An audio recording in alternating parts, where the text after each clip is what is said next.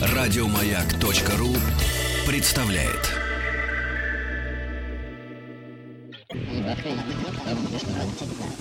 Объект 22. Объект 22. Мужчины, имеющие полигамный брак, более подвержены проблемам с сердцем, чем те, кто предпочитает моногамные отношения. Риск сужения коронарных сосудов у мужей в полигамных отношениях примерно в 4 раза выше, нежели у мужчин, женатых на одной единственной женщине. Исследователи полагают, что проблемы с сердцем могут быть вызваны повышенным, повышенным уровнем стресса, что, в общем, вполне понятно. Тут налицо повышенная финансовая и психологическая нагрузка. Ранее другие ученые связали возникновение моногамных браков вообще исторически у людей – с эволюцией обоняния. По их мнению, на определенном этапе человеческий нос стал невосприимчивым к э, половым феромонам других людей. Таким образом, стала возможной жизнь в рамках э, очень больших коллективов. Социализация, надо сказать, вообще меня сегодня крайне занимает. Я Евгений Стаховский, и, пожалуй, начнем.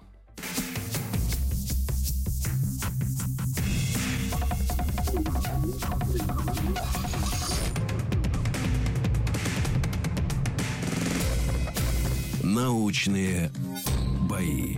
Научные бои — это совместный проект радиостанции «Маяк» и Политехнического музея. Если пойти дальше, то научные бои — проект Политехнического музея и правительства Москвы. Первые бои прошли летом 2013 года, и к этому моменту в них приняли участие десятки молодых ученых.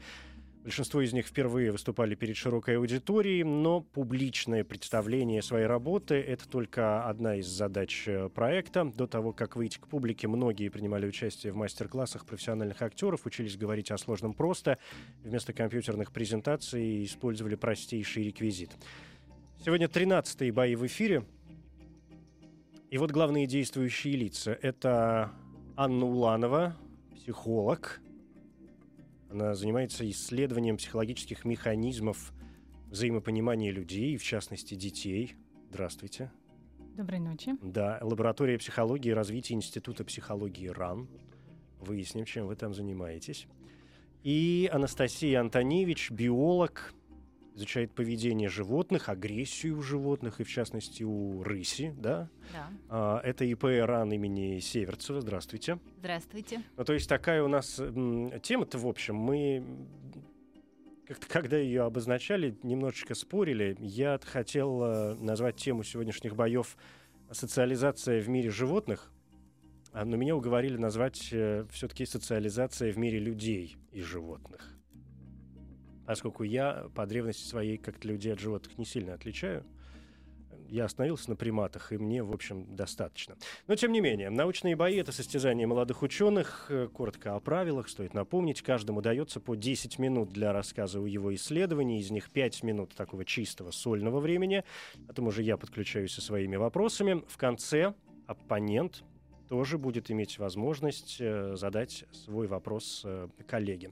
Ключевой момент, об этом стоит тоже сказать еще раз, рассказать так, чтобы вот эта тема была понятна не только тем, э, кто и, погру... и так погружен в нее с головой, но и нам, простым людям, обывателям, чтобы выявить победителя – во-первых, э, открытый смс-портал 5533, короткий номер. Сейчас чуть позже об этом в подробностях. И работает голосование традиционно в официальной группе, в официальном сообществе радиостанции «Маяк» в социальной сети ВКонтакте. Там уже проголосовали 10 человек, так у нас обычно бывает. Да, я не знаю за кого, всегда об этом говорю, что я сам голосую тоже только в конце, когда выступили оба участника, отдаю за кого-то свой голос, и только тогда сам вижу все результаты и для смс-голосования, и э, ВКонтакте. Ну, потому что мне тоже хочется как-то переживать за вас и болеть, и выдерживать для самого себя эту интригу до конца. А, если с правилами все понятно, то нам остается лишь выяснить, кто будет выступать первым в сегодняшних э, научных боях, социализации в мире людей и животных. Для этого мы обычно используем генератор случайных чисел, и я попрошу каждого из вас назвать любое число от единицы до 100, а потом, кто будет ближе, тот будет выступать первым. Ну, пожалуйста. 97. 13. 97 и 13. Выпало число 44. Да-да. 13, э, видимо, оказались очень в тему.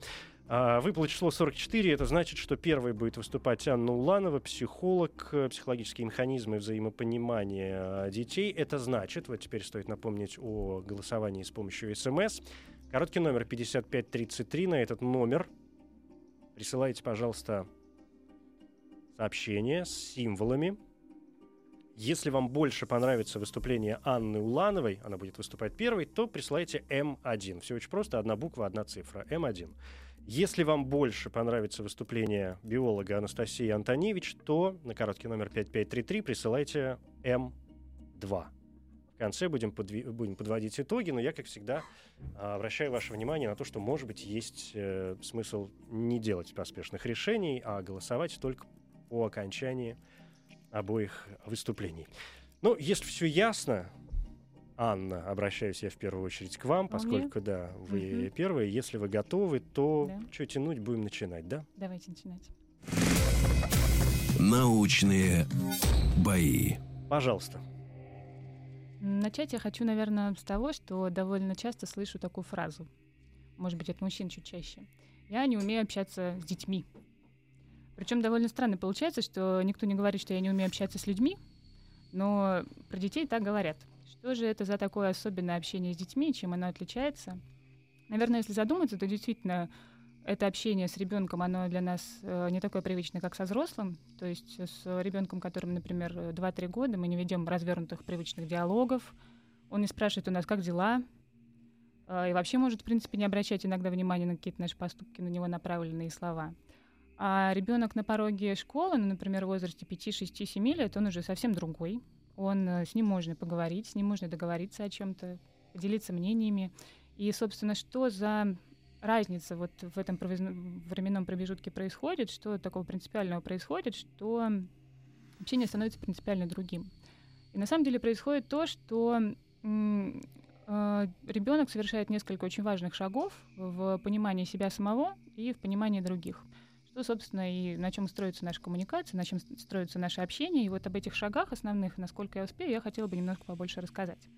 Одна из основных задач, которые ребенок решает э, на самых ранних этапах, это 1-2 года, э, это одна из таких задач, это отделить себя вообще от окружающего мира. То есть понять, что такое я, а что такое не я. В психологии это называется становление самосознания. Э, явный такой пример, чтобы понять, о чем идет речь, э, это когда ребенок узнает себя в зеркале. Не просто он играет со своим отражением, как еще самые маленькие дети любят делать, а вот именно он себя узнает, вычленяет из объектов, вычленяет себя всего окружающего мира, он понимает, что это я. Это происходит обычно в возрасте где-то полутора лет, и можно провести такой простой незамысловатый тест, э, поставить ребенку ну, губной помадой, предположим, на носу точку, поднести или подвести его к зеркалу, и посмотреть, что он будет делать, что, к чему он будет прикасаться, к себе или к зеркалу. Вот, собственно, это можно попробовать. И после этого этапа, этапа самосознания, когда мы ну, можем определить, что, например, это уже произошло, э, как правило, ребенок начинает больше интересоваться вообще э, окружающим миром, э, окружающими его людьми, тянуть маму на детскую площадку, и там э, с ним происходит очень много интересных разных событий, и вообще он начинает становиться с, э, начинает в различных социальных взаимодействиях себя как-то проявлять и наблюдать за остальными, что с ним происходит. Ну, например, кто-то у него отнимает игрушку, кто-то ему улыбается, кто-то орет. И какие-то совершенно разные бытовые взаимодействия, и ребенок начинает сопоставлять это поведение людей с внутренним ментальным планом. То есть с тем, что происходит, ну, почему эти события происходят. Он начинает их интерпретировать. Потому что на самом деле в жизни так и бывает. Каждое наше действие, каждый наш поступок, он имеет э, под собой какой-то мотив, какое-то намерение что-то донести. Э, и ребенок начинает э, понимать этот внутренний ментальный план, начинает в этом разбираться. И, как мне кажется, это можно сравнить со связкой ключей где каждая такая способность, например, понять эмоцию другого, понять намерение другого, понять желание другого, это ключ к пониманию поведения. И ребенок развивает эти свои способности, эта связка становится все больше и больше, и пользуясь этими ключами, он успешно взаимодействует с окружающими. Вот, но к возрасту, предположим, где-то трех лет, несмотря на то, что эти состояния он может распознавать уже достаточно в большом объеме, а, в целом он затрудняется с тем, чтобы отделить эти внутренние ментальные состояния, свои собственные, от чужих. Это называется эгоцентризм. Это одна такая из основных характеристик детского мышления, когда он не может ставить на точку зрения другого, понять позицию другого. Это, например, если играть в прятки с ребенком двух-трех лет, и он э, спрячется таким образом, спрячет голову за занавеской и будет считать, что никто его не видит. Я тебя не вижу, значит, ты не видишь меня. То есть такая логика простая. Э, и ученые сейчас сходятся во мнении, что существует такой возрастной рубеж, условная такая возрастная градация, это 4 года, когда ребенок может преодолеть эту свою эгоцентрическую позицию, когда он может понять, что мое знание не равно твоему, и это принципиальный шаг в его развитии, и, естественно, это выводит его на новый уровень в общении, потому, в том числе потому, что если ты знаешь что-то, чего не знаю я, то этими знаниями можно обмениваться. И это уже совершенно другое общение. И, собственно, что происходит дальше в возрасте уже 5, 6, 7 лет? Все там еще гораздо интересней. Много различных феноменов появляется с, с учетом развития понимания, э, понимания вообще другого человека — Рассказать о многих я не смогу, но два моих самых любимых примера э, тех способностей, которые появляются после четырех и которые основаны на понимании другого, это детский обман и понимание юмора. Обмануть другого можно только если ты понимаешь, что ты знаешь чего-то такое, что не знает другой. Этим знанием можно манипулировать. Мы все так делаем, и, соответственно, ребенок тоже активно тренирует этот навык. Это очень существенный шаг в его развитии, и пугаться этого не стоит. И юмор во многом тоже основан на понимании того, что разные люди смотрят на одну и ту же ситуацию по-разному, рассогласование смыслов. Ну, предположим, э, мама крапива кусается, кусается, как она лает? То есть ребенок в какой-то момент начинает это понимать, ему становится это смешно, в какой-то еще следующий, на следующем этапе он начинает сам шутить, это очень здорово. Ну и, наверное, я хотела бы произойти к тому, что если вы эти явления заметите у детей, своих детей, чужих детей, то отнеситесь с ним ним с каким-то каким уважением и пониманием. Я как-то вынужден вас прервать, потому что мы перевалили да. немножечко за пять минут времени. Понятно, что да, я никогда да, не останавливаю на середине слова и даю закончить, конечно, мысль. И, но первый вопрос, который у меня возникает, что дальше? Что происходит дальше? Потому что а, вот этот ваш монолог, он, конечно, предполагает, что и одна из последних известнейших цитат, да, из там, «От двух до пяти» про а, крапиву, и, и прочие вот эти конструкции, которые дети выстраивают у себя в голове, она, конечно, предполагает, что в какой-то момент, получается, человек, ребенок, он переходит на несколько другую м, ступень развития. Мы все то и дело, люди, да, а, только занимаетесь тем, что переходим на какие-то ступени развития. И когда вы говорили, скажем, о, о взрослых, которые не, не знают, о чем разговаривать э, с детьми, потому что то есть мне интересно, насколько здесь э, развивается этот процесс. У ребенка ведь это процесс бесконечного учения. Бесконечного сути, да. ежедневного постижения чего-то нового, нового в мире, конечно. Угу. Очень многие, если не большинство взрослых, я думаю, вы как психолог, конечно, это знаете, считают, что они уже все знают. И в этом, конечно, кроется ключевое их э, заблуждение. Да. А о чем разговаривать человеку, который бесконечно учится, с человеком, который все знает? Вопрос, о чем разговаривать. Приблизительно, да. Ну, эм, на самом деле, действительно, не останавливается, конечно, развитие понимания другого, не ограничивается этим дошкольным возрастом. но это на самом деле огромная тема. Там действительно происходит куча всего разного, и все мы, естественно, отличаемся по пониманию друг друга. Есть, например, множество тестов, кому это интересно, они могут найти это в интернете и просто пройти тест, например, на то, как он распознает эмоции другого как он распознает эмоции, например, по голосу. Ну, то есть совершенно разнообразные Строгий он, с юмором он, да, да, мягкий он, мама может ругать, но ласковый, поэтому вроде как не очень страшно, да, а мама может сказать э, совершенно невинное слово, но таким тоном, что лучше бы она вообще ничего не говорила. Да, конечно, и безусловно это влияет на то, как мы друг с другом взаимодействуем. И на самом деле есть такой интересный момент, вот э, даже я в институте психологии, в котором я работаю, присутствую на каких-то важных семинарах с Э, достаточно важными именитыми учеными, когда итогом семинара является, например, то, что какой-то такой вывод о том, что насколько все-таки человек мало понимает. То есть это долгий семинар Особенно в детях. часа. Да. в детях и вообще, насколько он неадекватен в своем восприятии окружающего мира, вот это меня потрясает. Но это бесконечная тема, и Да. никто никогда до конца Тут ней вами, не тут с вами дойдет. не поспоришь. Но давайте, поскольку мы говорим о механизмах взаимоотношений детей, мы дошли, вы дошли до вот этого почти школьного возраста. Мгм. Я не знаю, это важно или нет. В этом есть какая-то градация восприятия, скажем, ребенка эм, себя самого, может быть, даже среди других, но другие это соседские дети, да, или ребята во дворе, или вот в том парке, где мы гуляем с мамой, и тут бегает какая-то еще детвора, которая, в общем, тоже другая. И э, состояние, когда ребенок, например, попадает в совершенно четкую среду, где, в общем, ему начинают давать понять, что здесь, ну, как ни крути, по крайней мере, изначально все равны. Это детский сад или, например, школа, когда нас 30 человек и стоит учитель, и ребенок начинает, ну, он начинает понимать, что я просто один из них. Начинает понимать, но мне кажется, это не- несколько такой другой план. Вот то, о чем я говорила, это какие-то такие вещи, понимания на уровне биологическом скорее. Ну, то есть, что я отличаюсь, я вообще, у меня другое тело, у меня другая психика. А когда мы говорим о том, что ребенок попадает, например, в какой-то коллектив, идет уже речь о социальных ролях и о понимании о том, что вообще какие роли присутствуют у нас в социуме, что их нужно осваивать, что да, я один из там какого-то многочисленного количества кого-то, и кому я к себе, себя причисляю. То есть ребенок себя всегда, но друг- любой человек, он себя, себе какие-то роли приписывает. То есть ему задать любому человеку, кто ты, вопрос, он начнет выдавать разнообразные по направлениям. Я, там, можно сказать, я ученик, можно сказать, я человек, можно сказать, я сын. То есть совершенно из разных социальных каких-то А групп. ребенок А ребенок, каждый ребенок индивидуален, он может сказать что угодно. совершенно не относящийся к делу. Абсолютно. В том числе. Конечно, да. У нас закончились 10 минут. У меня, правда, осталась масса вопросов, и мне, конечно, очень хотелось раскрыть и больше вот эту тему. Но впереди выступление Анастасии Антоневич, биолога. Она занимается поведением животных, изучает, в частности, агрессию у животных, и, в частности, у рыси. По нашим правилам, Анастасия, вы, в общем, тоже имеете право задать э, Анне вопрос. Спасибо. По Меня вот теме. э, заинтересовало такое утверждение, что когда дети начинают себя видеть в зеркале, отделять себя от окружающего мира, тогда они понимают, что а, другие люди не видят не то же, что они, да, что не знают не то же, что они. И, например, они учатся прятаться. Они понимают, что надо спрятать не голову, а все А как же вот животные без этого справляются? Ведь животные не видят себя, не опознают себя, могут видеть, но не опознают себя в зеркале.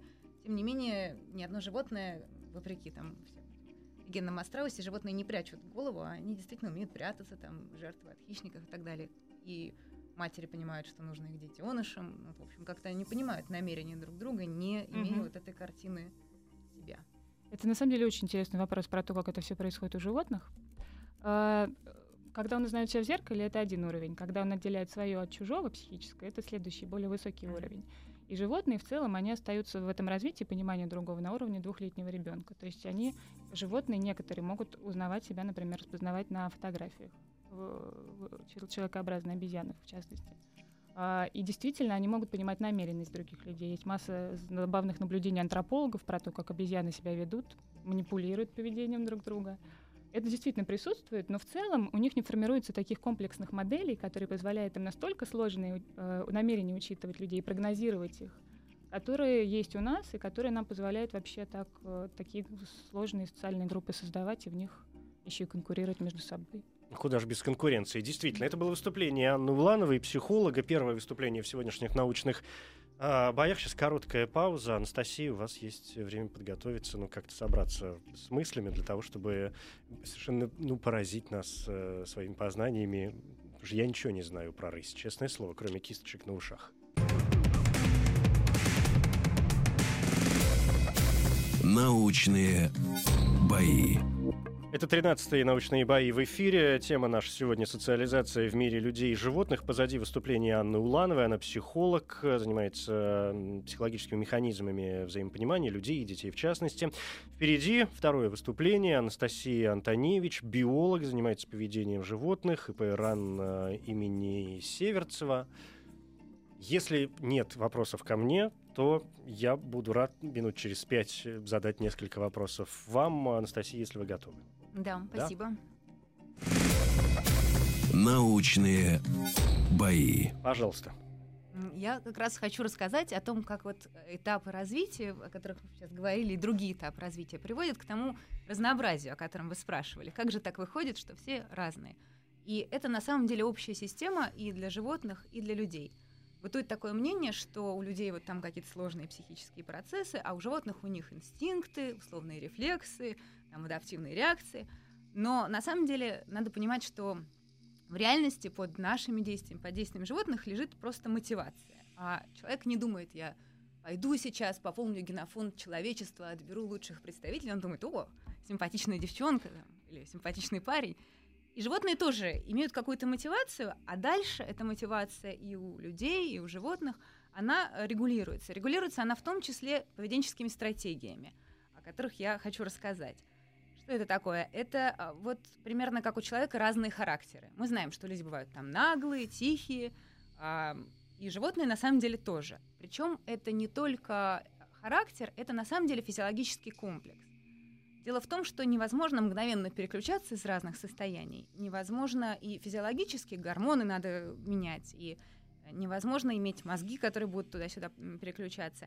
А, трудно угадать, когда что должно быть, когда надо вести себя тихо, когда надо вести себя буйно. Поэтому в популяции в любой есть некое разнообразие а, типов. Есть как бы животные наглые, такой на самом деле термин прямо, а, и а, животные тихие такие. То же самое с людьми, как вы понимаете. Причем а, это на самом деле целый физиологический комплекс. Это и гормоны стресса, и половые гормоны, а, которые вот задают эту их стратегию поведения – эта стратегия поведения будет выгодна в разных ситуациях. Например, если мы говорим о животных, когда большой пресс хищников и э, нету особенной конкуренции, то выгодно тихо сидеть и никуда не лезть. Когда же хищников э, мало, но при этом большая конкуренция, надо быть наглым, доминантным, агрессивным и получишь преимущество. То есть должен быть некий баланс. И э, также э, вот эта вот э, комбинация разных физиологических и поведенческих свойств есть и у людей, которые и определяет их характер. Вот, например, вы говорили о том, что э, про полигамных и моногамных мужчин и различия в их гормональной регуляции. Это в том числе тоже может быть объяснено разными поведенческими стратегиями. То есть эти, разница в гормонах может быть не следствием их поведения, а изначальным неким комплексом, который определяет.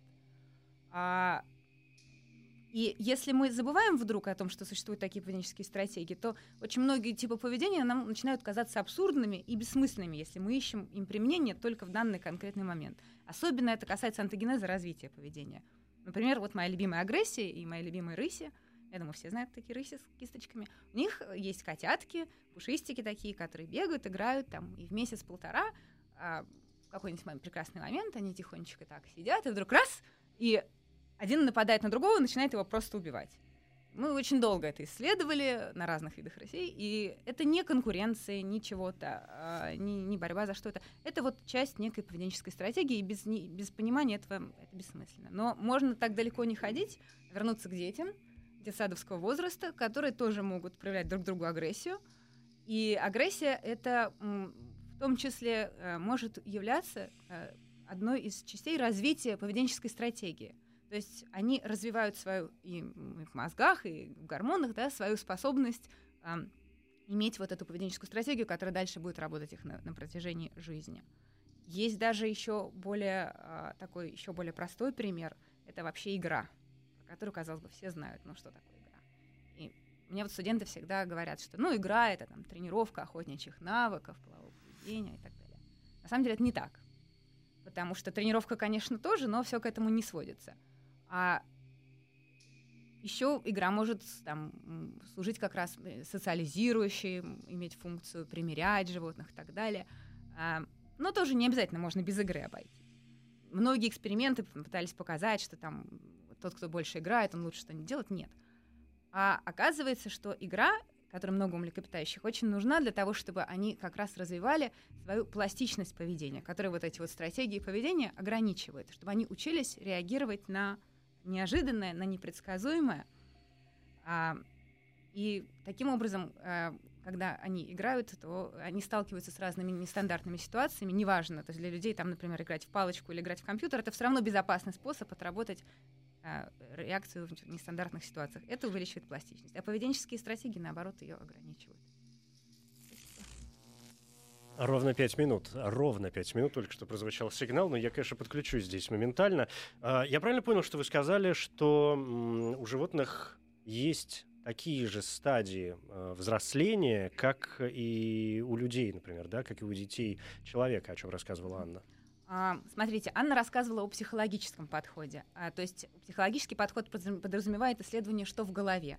А мы занимаемся поведением. Мы смотрим, что на выходе. Но поведение разве не от головы зависит а, в любом случае? Это разный подход. А, Или мы только не можем... гормоны? Нет, поведение зависит от всего. Но дело в том, что мы рефлексы. смотрим на действия. То есть мы, смо... мы не пытаемся угадать, что внутри. А, ну, такие рамки науки. То есть вам важен результат, что на выходе? Да, нам важен результат, что на выходе. Мы можем пытаться гадать, что там в голове, но мы же не можем этого увидеть в реальности. Вот. И что касается этапов формирования поведения, да, до некоторой степени, как сказала Анна, действительно, это сходные этапы. А есть вот уже всякие сложные навороты, которые у человека встречаются. Например? А, ну вот то, что Анна говорила, распознавание себя в зеркале, вот, угу. вот этот вот э, этап. А вот формирование э, игры, игрового поведения, установление взаимоотношений, а, понимание намерений других особей. То есть это, такая происходит... постепенная такая штучка, как, э, да.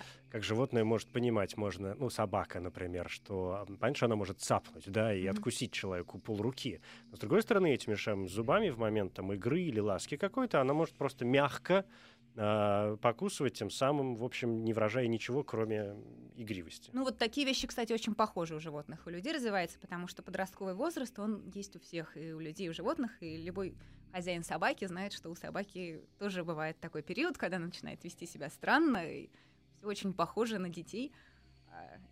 А, также все. Это гормональная какая-то история, это генетическая история. Что это в первую очередь? А вот это опять на самом деле тоже про что я говорю. Не бывает чего-то одного. То есть это, это комплекс, как Конечно, обычно. Конечно, генетика определяет наше поведение, гормоны, гормоны регулируют наше поведение, поведение регулирует наши гормоны. Да. Все вместе. Мне кажется, здесь есть очень важный момент, э, поскольку животные бывают дикие и домашние. В чем в этом смысле разница между дикими и домашними животными? О, это очень интересно на самом деле, потому что доместикация, она приводит к увеличению разнообразия реакций.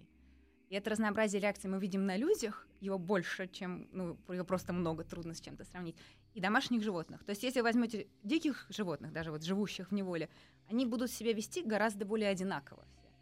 А у, дом- у домашних животных из-за того, что нет давления среды, то есть ну, нету каких-то жестких условий, которые выбирают одно поведение, поведение становится очень разнообразно. У нас вот, например, в Черноголовке э, в вольерах сидят рыси, и рядом сидят домашние кошечки. Ну, не рядом, там у них Ну, обычные комплекс. маленькие. Да, угу. ну, домашние кошки, да.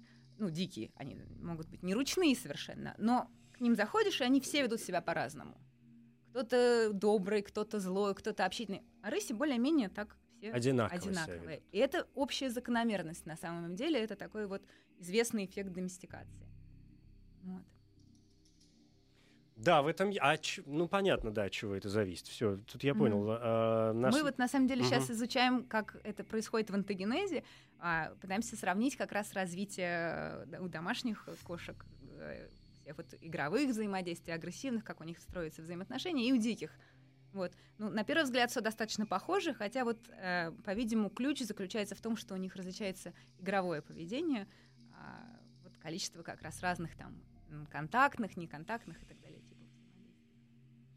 Здесь возникает следующий mm-hmm. так, тогда вопрос, который, ну, в общем, недалеко ушел, наверное, от этого, но поскольку мы заговорили о домашних животных, и вы сказали, что среда вот эта большая, может быть, на домашних меньше э, давит, и что диким приходится выживать в каких-то других немножечко условиях, но, скажем, если мы говорим о со всех, дом, совсем mm-hmm. домашних животных, да, там не о коровах, допустим, mm-hmm. а там реально о кошках, собаках, разве человек это не та среда, которая может ой как надавить? И в этом смысле вот э, в чем будет мой вопрос. Mm-hmm.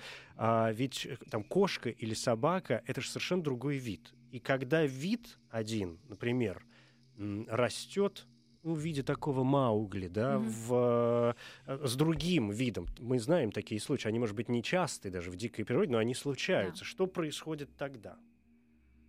Значит, ну, тут на самом деле два вопроса два. получается. У нас есть да. время пока. А, да. Вопрос про человека как среду. Это на самом деле тоже увеличивает разнообразие их реакций, потому что, опять же, вот люди приходят к кошечкам, и один говорит, ой, какой пушистик милый, хороший, второй говорит, фу, не люблю волосатых котов. Вот этот ведет себя достойно, спокойно. То есть все люди любят разное. И а, люди своим отбором, они тоже создают это разнообразие среды. Поскольку животное начинает э, быть похоже на хозяина? Нет, поскольку люди размножают, заводят, содержат и кормят тех животных, которые им нравятся. И разным людям нравится разное. А на самом деле домашние животные, они подстроились под людей. Например, домашние кошки мяукают немножко на другом, другой у них звук, чем у диких. И есть исследования, которые показали, что этот звук гораздо более приятен человеческому уху. То есть Говорят, что кошки вообще мяукают только в общении с животными между собой, им этот звук не нужен. Нет, ну я имею в виду вообще вот издают звуки, угу. а, на самом деле мяукают мяукают они друг с другом. В дикой природе тоже мяукают. А, да, ну, например, дикие животные не мурчат э, вот так постоянно, угу. как домашние кошки. Это Про урчат это, конечно, отдельный вопрос. У нас да. закончилось все время, и нам нужно куда-то успевать. Если, Анастасия, вы, например, победите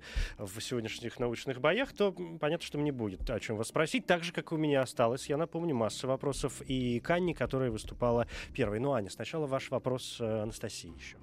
Да, Настя, я хотела узнать, вот ты говоришь про то, что например, в у детенышей рыси, да, бывают разные такие э, поведенческие стратегии, и в то же время у них есть пластичность, которая им позволяет экспериментировать в этом плане, приобретать какие-то новые, да, я так понимаю, разные реакции, ну, тренировать. Mm-hmm. Так это таким образом не выравнивает их между собой.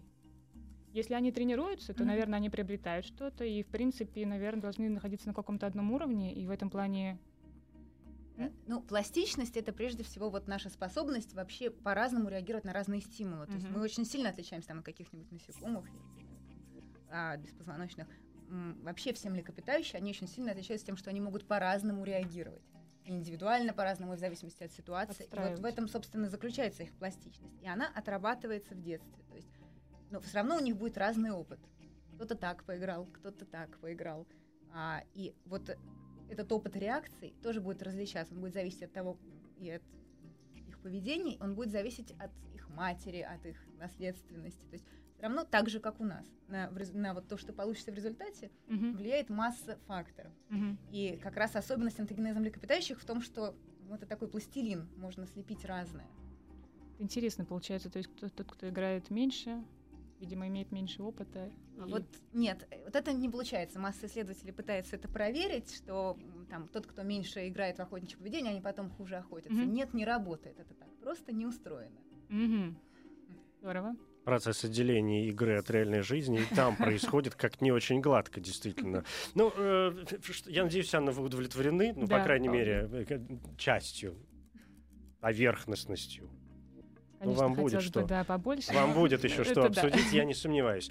А, мне напомнить, что у нас вовсю теперь уже совершенно однозначно идет голосование. Чье выступление вам понравилось больше, чья тема понравилась больше, кто, по вашему мнению, был более убедительным. Голосование продолжается в официальном сообществе э, радиостанции «Маяк» э, ВКонтакте. Там вопрос простой. Действительно, чье выступление вам понравилось больше? Два имени. Анастасия Антоневич – биолог поведения животных, и Анна Уланова, психолог, э, ну, психологические механизмы взаимодействия между да. людьми и между людьми и детьми, как отдельной категории людей, да, в том, в том числе, да, и между детьми и детьми, это отдельная, конечно, тема.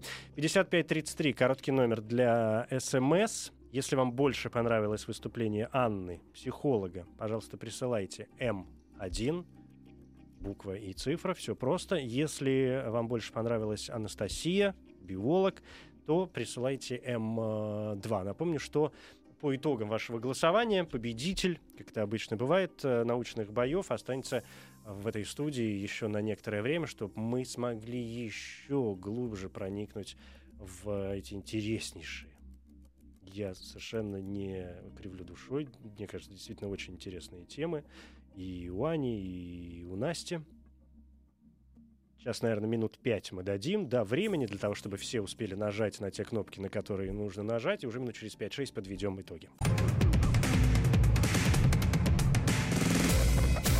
Научные бои.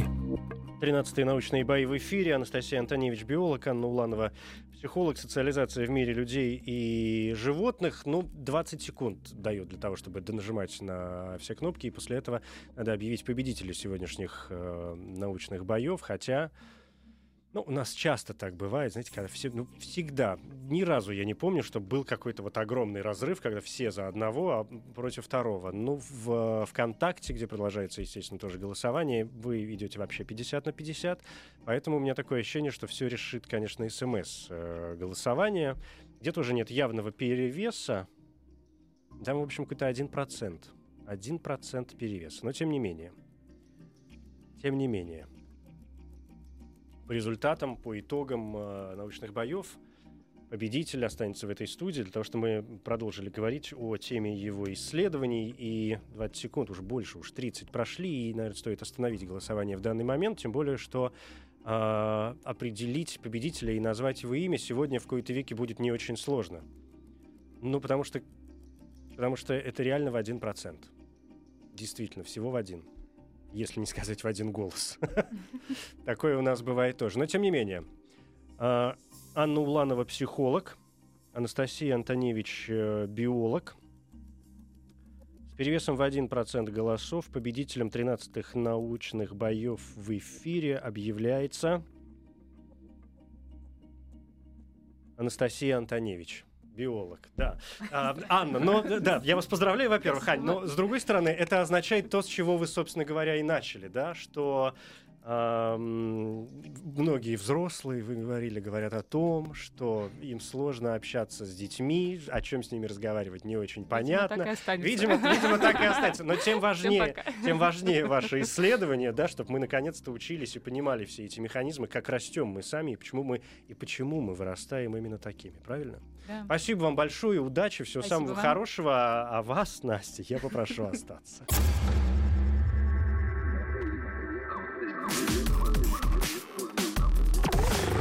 Объект 22. Научные бои.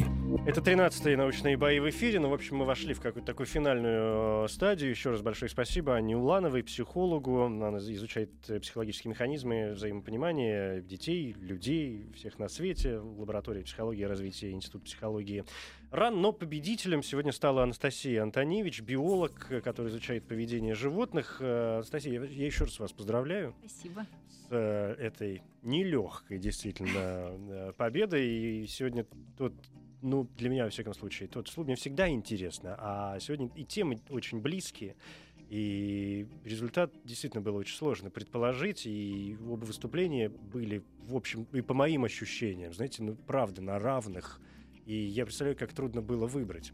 А, но, тем не менее, знаете, первый вопрос, он такой очень общий и совершенно дурацкий, честно говоря. И, и вам задают его 160 раз наверняка уже задавали, но поскольку мы с вами познакомились только сегодня, я, конечно, позволю себе э, спросить эту глупость, а почему именно рыси? Это данность или это какой-то специальный маневр? А, это специальный маневр данности. Дело в том, что а, у России есть только у России есть такая специальная штука, а, которая вот и является основным объектом моих интересов. Это спонтанная внутриводковая агрессия. Это вот это вот самая атака одного детеныша на другого. Дело в том, что обычно так же, как и дети, и, и детеныши остальных млекопитающих, они э, вот есть возраст, когда они просто развиваются достаточно мирно, они играют в основном там с мамой взаимодействуют.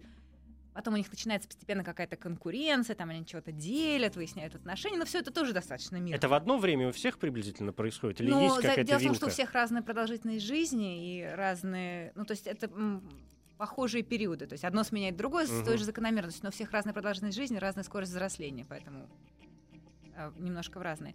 Вот, ну, в общем, у всех так вот, там, пока они, скажем так, пока они сосут молоко матери, у всех это мирные отношения а, либо какая-то конкуренция, но тоже обычно не страшно. А у рыси вот на фоне всего этого мирного отношения у котят есть момент, когда они внезапно начинают друг друга пытаться убить.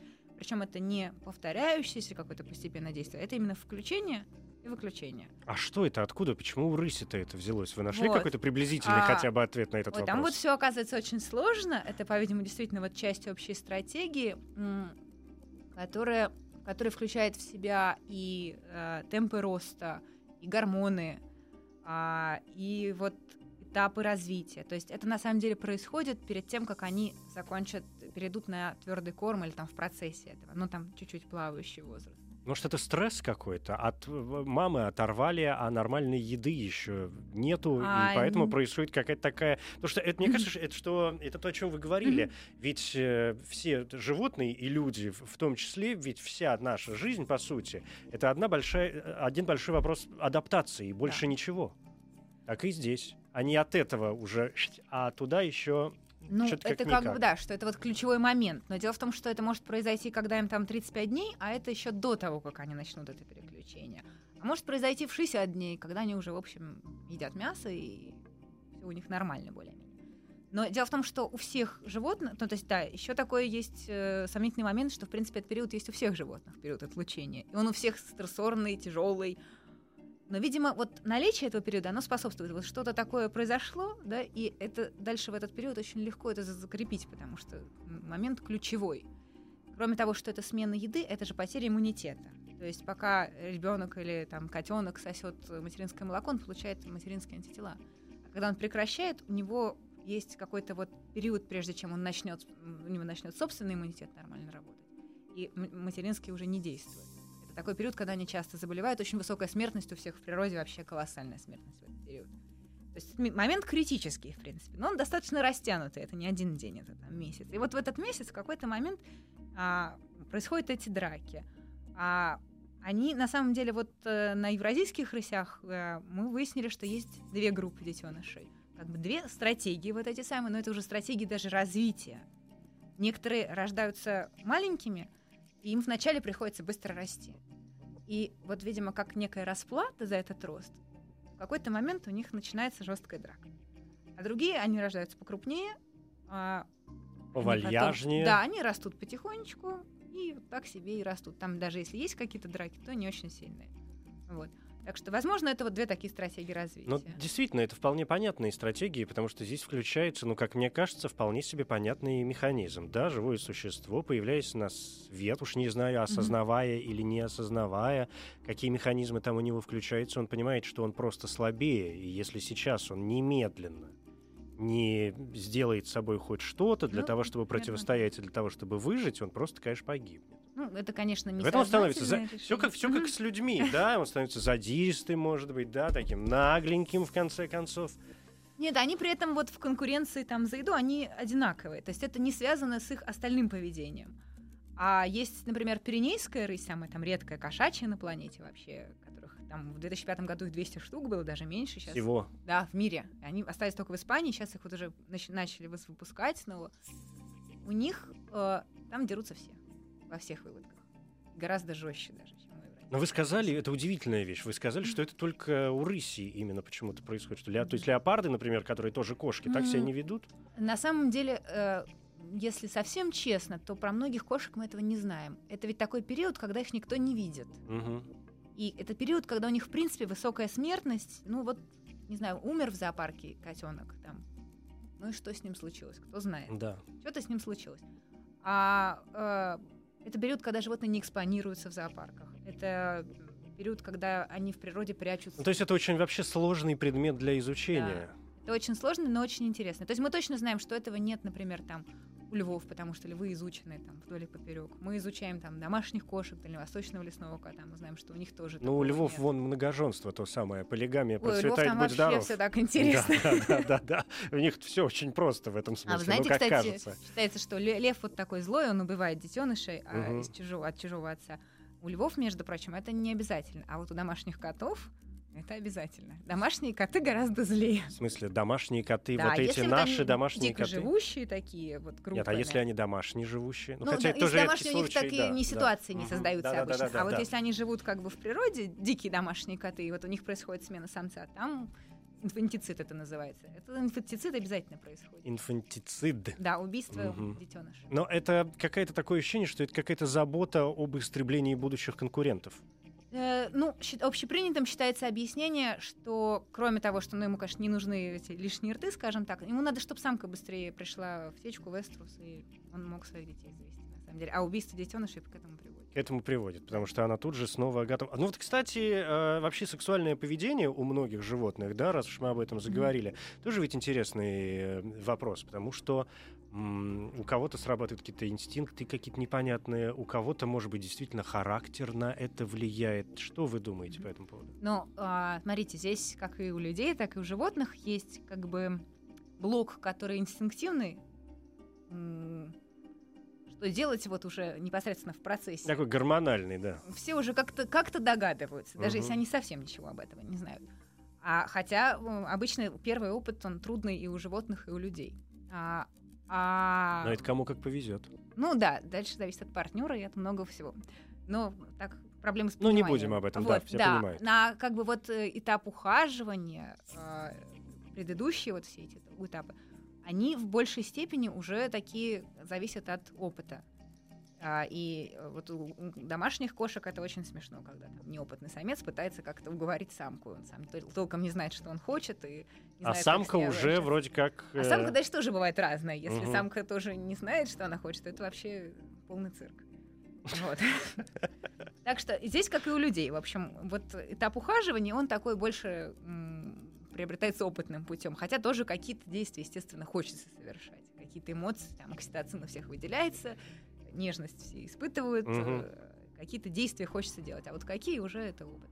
Ну, да, но все равно это адаптация, это опыт. И... А что такое опыт? Опыт — это в какой-то мере воспитание. Воспитание, которое приходит извне, и воспитание внутреннее. Понятно, что когда мы говорим о людях или о детях, а, вопросы воспитания здесь очень важны. Да, Мгм. они, ну, это одни из самых фундаментальных, наверное, вещей, а, о которых мы вообще говорим в, в развитии человека. Насколько важно, когда вот вы занимаетесь животными, и животными, в общем, дикими, неодомашненными, например, да, а, у них какой-то момент или какое-то подобие воспитания со стороны матери, или когда они начинают общаться с человеком, вы же Мгм. все равно вы же вступаете с ними в какой-то Да, контакт, конечно. они же вас Мгм. видят, слышат, я не знаю, может вы их там гладите, кормите и так далее. Есть вот этот дополнительный пункт, он влияет как-то и как? Да, конечно, он очень сильно влияет. Это на самом деле большая проблема при работе с дикими животными, если вот их собираются реинтродуцировать, выпустить в природу. Нас очень часто спрашивают, а вы не выпускаете их в природу? Выпустить животное в природу, надо, чтобы у него было сформировано полностью его естественное поведение.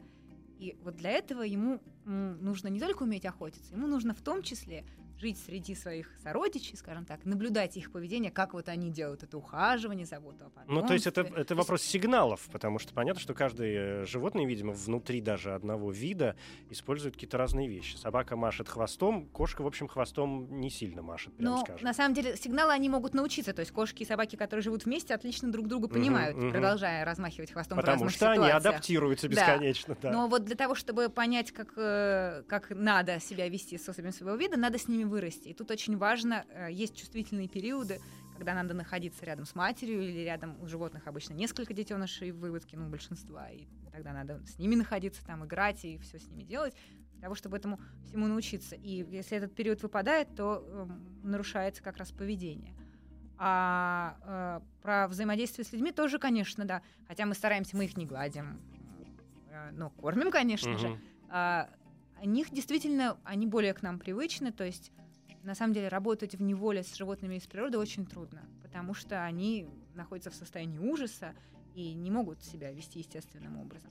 А вот животные, которые уже рождены в неволе, у них как бы другой базовый уровень нормы. Они считают это нормальным, человек где-то там ходит и а, могут дальше себя при этом вот парадоксальным образом а, Но вести. человека, да, они могут себя вести э, своим естественным образом, потому что они не находятся в состоянии стресса. В этом есть, знаете, какой-то удивительный момент. Я не знаю, к вам это Мгм. вопрос или не к вам, но мы можем просто как-то там Мгм. порассуждать или пофантазировать на этот счет. Понятно, что его видели. Конечно, есть масса роликов э, в интернете, когда в каких-нибудь заповедниках, чуть ли не в дикой природе, Мгм. какие-то выросшие львята, которые, в общем, уже здоровые львы, обнимаются с какими-то людьми. Там Мгм. носятся какие-то, даже какие-то леопарды там сидят, и лапками, значит, они все дергают. И я вот думаю, почему, почему все время кошачьи? Почему львы? Почему вот у вас, например, там рысь где-то Мгм. присутствует? Да, почему никто не ходит обниматься с крокодилом? А почему бывает такое? Да, я просто не видел, может, я чего не знаю. Б- была такая передача про человека, который ходил обниматься с крокодилом. Он но- жив? Нет, Вот. она закончилась. Вопрос снят, да. А потому что на самом деле они млекопитающие. Я думаю, что ключ в этом. То есть, что мы А, где-то... Они могут подстраивать свое поведение, им тоже интересно. Мы с тобой одной крови, что Да, называется, на да? самом деле им тоже интересно, и они тоже э, способны понять наши эмоции, мы способны понять их эмоции. И вот опытный работник там в Мгм. поле, он, в принципе, может как-то спрогнозировать немножко, потому что он больше их понимает. Крокодила можно так как-то только, не знаю, разложить на ситуации, но вот понять, что он там задумал, мне кажется, гораздо сложнее. А, Но с другой стороны, да, здесь же возникают и волки, например, да, и Да, лис, да, ну то есть собачьи все ну, какие-то, плюс которые... на самом деле это в основном возникают, обратите внимание, а, ля- э, львы, а, волки, ну леопард тут я не знаю, как туда попал. А Вообще это все социальные виды, то есть виды, которые э, живут группами, и они как раз специализируются на взаимопонимании. Они те, ну крокодилы тоже живут а вот вон к, тигру, какими... к тигру никто не лезет что-то. Тигру, кстати, ник... ну, тигры, говорят, вообще же очень опасные. Да. И, ну, во-первых, это самые крупные из кошачьих, во всяком случае, Мгм. да?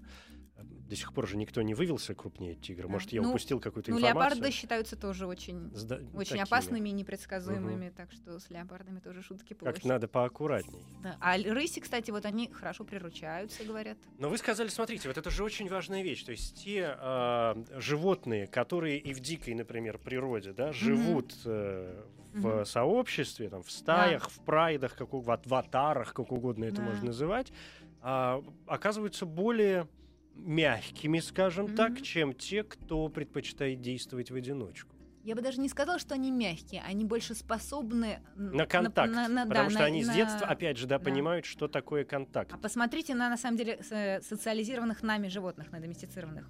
Собаки. А Собачьи вообще известные социальные животные. Кошки. Кошки дикие, они э, могут жить либо группами, либо одиночно, но они могут жить группами. Что среди кошачьих, в общем, кошки и львы, на этом все. Все остальные достаточно одиночные. То есть мы уже, вот те животные, у которых изначально Которых мы высокий- выбрали когда-то Да, мы для... их выбрали не случайно. Они изначально склонны к этим социальным Поэтому это какой-то такой был обоюдный процесс. Да, не как да, у да. Киплинга, да, что мы Да. сейчас тут. А Мгм. этот. Хотя нет, у Киплинга же как раз было о том, что Именно. друг другу пошли Да. навстречу. Что-то я запутался почти. А как-то это было общее. И только кошка гуляла сама по себе. Есть вот на самом деле, да, как раз исследование того, как э, изменилось поведение. Ведь на самом деле доместицированные животные, они очень сильно отличаются. А собаки там могут переваривать клетчатку, ну, а дикие животные в таком виде, в таком количестве не могут. Но это физиология. А поведение у них совершенно, у- и у кошек, и у собак, у них поведение детенышей. Кошка мурчит, вот мы про это Мгм. начали говорить. Дикие кошачьи мурчат там когда? Когда они кормят детенышей, и когда детеныши кормятся. Зачем? Это вечный вопрос. Это такой сигнал комфортный, ра- Кормежка радости. подана, давайте. Нет, просто она получает удовольствие Мгм. так же, как, как все. Она Мгм. кормит и получает от этого удовольствие, поэтому она их кормит. Это все, все основные жизненные процессы у нас сопровождаются удовольствием, Да. иначе мы бы их не делали. Поэтому кошка мурчит. Но вы знаете же эту старинную шутку про кошек. Почему, почему кошки урчат? Наверняка вы не слышали. Что в этот момент кошка понимает, что она находится от, от- от- от человека такой близости, что, он- что вот он тот момент, когда я способна его убить. Именно поэтому она начинает ур- мурчать, что она думает, вот-вот, наконец. Да, мне кажется, она отражает кошачью природу. Вы думаете? То есть Да. шутка да, но она Да. недалека, в общем, от какой-то приблизительной истины. На самом деле кошка, чтобы мурчать, она должна искренне получать удовольствие. Мурчание не э, проходит через э, контроль сознательных... Не проходит? Нет, нет, А, это- минуточку, так. То есть надо получать удовольствие реально. То есть это вопрос чувства? Да. Прям, да? Да, вопрос вот этих контр- кончиков пальцев. То есть она может помяукать по команде, там, порычать, э, пошипеть, э, можно ее научить. А вот мурчать, она именно должна прийти в состояние мурчания, чтобы помурчать. Там прям отдельный нервный путь. Мне очень, конечно, хочется с вами поговорить об интеллектуальных способностях животных, потому что мы знаем, и ученые бесконечно составляют списки да, самых умных животных, куда вечно попадают, конечно, собаки, свиньи, обезьяны, слоны. А, кто-то там еще был, уже не помню кто. Ну, как это первая пятерка. Кого-то я, видимо, здесь забыл. Ну, Дельфин, наверное. Ну, дельфины, само собой, действительно. Кого же еще? О чем тут можно говорить? А, и есть животные, которые, ну, никак не поддаются, ну, никакой, Мгм. никакому, не то что дрессировке, да, никакому обучению, и остаются какими-то глупыми, совершенно непонятными. Но у меня нету сил больше вас держать в заточении вот в этом. Спасибо вам большое.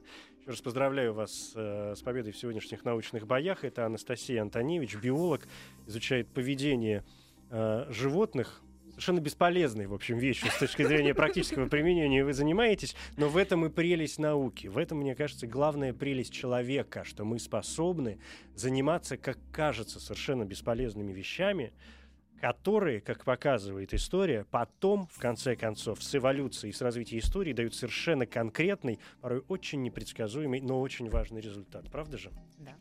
Сейчас хорошо сказал. Что такое молодец, я тоже, да. Спасибо. Спасибо Да, спасибо. Анастасия. Это были 13-е бои в эфире. Я Евгений Стаховский. 14-е бои. Ну, сейчас праздники через две недели. Еще больше подкастов на радиомаяк.ру.